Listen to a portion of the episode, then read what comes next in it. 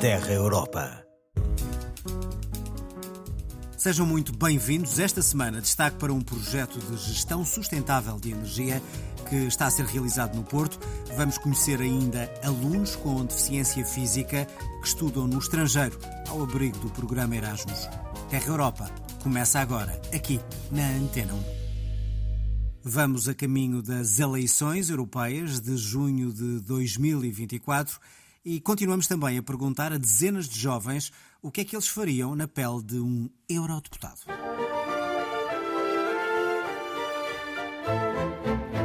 Marta Inácio, 23 anos, é de Elvas. Se eu fosse eurodeputada, acho que começava por tentar ligar a minha região de volta à Europa, voltando a casa, fazendo atividades com a minha região, com as organizações da zona. Isto porque sou do meio mais rural e eu acho que é sempre importante uh, que os nossos voltem a casa e que mostrem que estão presentes. Olá Marta, obrigada pela dica de voltares a casa e de teres demonstrado que, sendo do interior ou de uma região mais rural, do meio mais rural, tens todo o interesse em ver a tua região, a tua cidade mais desenvolvida. Cláudia Monteiro de Aguiar, Eurodeputada PSD, Partido Popular Europeu. Esse desejo é também uh, o desejo de nós aqui no Parlamento Europeu, enquanto deputados e a vossa voz e a vossa voz ativa uh, no Parlamento Europeu, uh, julgo que poderíamos perfeitamente pegar nessa tua ideia e juntá-la a tantas outras na defesa de que, do que queremos tanto para o desenvolvimento do interior, mas também para o desenvolvimento do país como um todo. O programa Erasmus está a ajudar jovens com deficiências físicas a estudar no estrangeiro. O Terra Europa foi conhecer alguns desses estudantes de direito no Porto e que, apesar das limitações causadas pela paralisia cerebral, já cumpriram esse sonho. João Damião. A paralisia cerebral, em poucas palavras e de uma maneira muito simplista, é uma lesão no cérebro. Afeta normalmente a postura, o tónus muscular, eh, o equilíbrio. Conhecemos Diana Reis, aluna da Universidade do Porto, na Escola de Verão da Comissão Europeia, em Ponte da Barca, com 40 jovens de todo o país. Há um ano esteve a viver e a estudar sozinha, em Roma. Eu tenho uma autonomia, se calhar, muito maior do que se falares com outra pessoa com deficiência que utiliza uma cadeira de rodas. E por isso é que há tanta baixa participação de pessoas com deficiência nestes programas de mobilidade, por causa da falta de acessibilidade. Por exemplo, encontrar casa em Roma é um desespero para qualquer pessoa. Então, encontrar uma casa acessível é pior ainda. Os acessos são o principal problema que os alunos enfrentam quando fazem Erasmus, mas as cidades europeias estão a tornar-se mais inclusivas. Foi o que Ana Sampaio, também aluna de Direito do Porto, sentiu em Madrid. Nasci com uma incapacidade que me afeta o lado esquerdo todo. Nos transportes, todos são muito, muito acessíveis. Tem mesmo uma rampa para as cadeiras de rodas, os elevadores funcionam sempre. Pois o problema é no terreno. Ou seja, eu preciso que alguém me ajude, que garanta que eu vou para aquela faculdade e que eu vou encontrar lá condições de acessibilidade. Diana Reis confessa que os apoios não são suficientes e pede mais respostas, mesmo a nível europeu. Do lado do programa Erasmus, a diretora da Agência Nacional, Ana Cristina Perdigão, admite que a mobilidade internacional ainda não é para todos, embora estejam em marcha novas medidas para apoiar os estudantes com incapacidades físicas desde apoio financeiro propriamente dito, tanto um reforço de bolsa, como até a possibilidade de se fazerem acompanhar por uma pessoa, porque há realmente, por vezes, níveis de dependência grande e que é preciso, de facto, ter um acompanhante em permanência. A Comissão Europeia propôs em setembro um novo cartão europeu de deficiência que pode estar disponível nos próximos dois anos. Um documento que vai dar direitos a mais de 87 milhões de cidadãos em todos os países membros, como a assistência individual, a prioridade em filas e a entrada gratuita em pontos turísticos.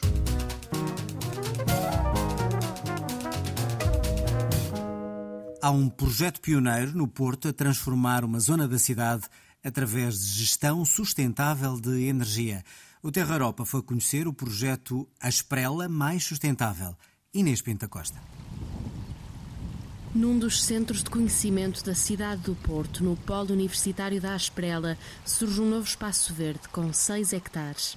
Mais de 60 mil pessoas todos os dias ocupam este espaço e nós também queremos transformá-lo no quilómetro quadrado mais sustentável da, da cidade. Filipe Araújo é vice-presidente da Câmara Municipal do Porto e vereador do Ambiente.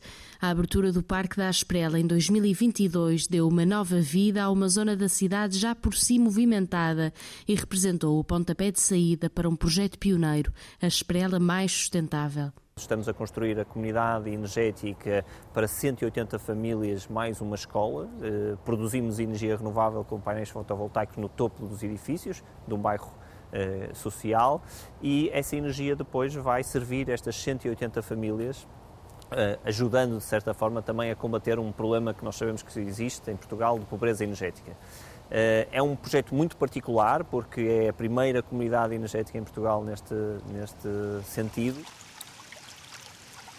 A par da energia, a água, Filipe Araújo mostra ao Terra Europa o sistema que foi implementado para que as ribeiras que atravessam o Parque da Asprela sejam monitorizadas constantemente. Aqui estamos preocupados em dotar de tecnologia, e temos já em funcionamento, que permita, através de câmaras e sensores, monitorizar a qualidade da água. E essa monitorização permite-nos depois atuar perante aquilo que pode ser alguma prevaricação, algum foco de poluição.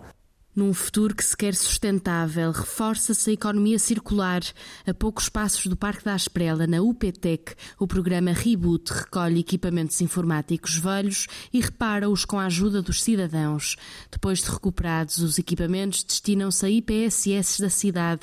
Manuel Semedo é responsável pelo projeto. Nós temos pessoas entre os 18 e os 70 anos, pessoas com muita experiência, homens, mulheres, eh, pessoas com muito pouca experiência, pessoas que nunca abriram um computador e na verdade é que chegam ao final de uma sessão de capacitação, ao final de seis horas, e repararam dois, três computadores. Com diversas áreas de atuação, o programa reuniu 13 parceiros, entre estes o município, as águas e a Federação Académica do Porto. O projeto Asprela Mais Sustentável recebeu mais de 980 mil euros dos EA Grants, o Fundo de Coesão Social criado pela Noruega, pela Islândia e pelo Liechtenstein. Termina em 2024.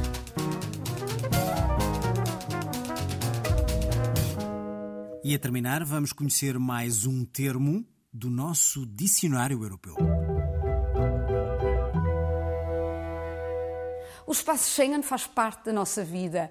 É um privilégio para todos os cidadãos da União Europeia e de quem aqui vive. Mónica Dias, diretora do Instituto de Estudos Políticos da Universidade Católica Portuguesa. Eu lembro-me, ah, quando eu era miúda, levava horas a passar, por exemplo, a fronteira entre Portugal e Espanha ou qualquer outra. E hoje em dia isso já não existe. E o que é que significa o espaço Schengen?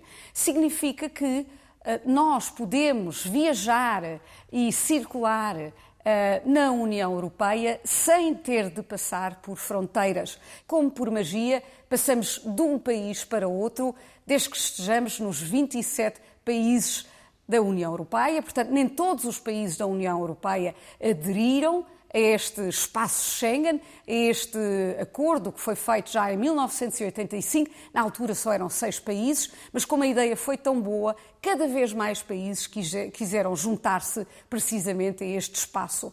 Há alguns países, como por exemplo a Suíça ou Liechtenstein ou ainda outros que não pertencem à Islândia, por exemplo, não pertencem à União Europeia, mas acharam que seria muito bom para os seus cidadãos aproveitarem esta uh, oportunidade de poderem circular livremente. Temos que pensar que hoje em dia há por volta de 3 milhões e 500 passagens de fronteiras todos os dias. Já imaginaram como é que seria se todos tivessem que esperar horas na fronteira e pagar até uh, em cada alfândega ou cada fronteira uh, uma, enfim, um, algo em troca da passagem? Bom, o que é fantástico é que podemos não só circular livremente, mas também todo o comércio se pode desenvolver também sem estas alfândegas e uh, temos uh, um turismo muito mais uh, dinamizado por esta oportunidade.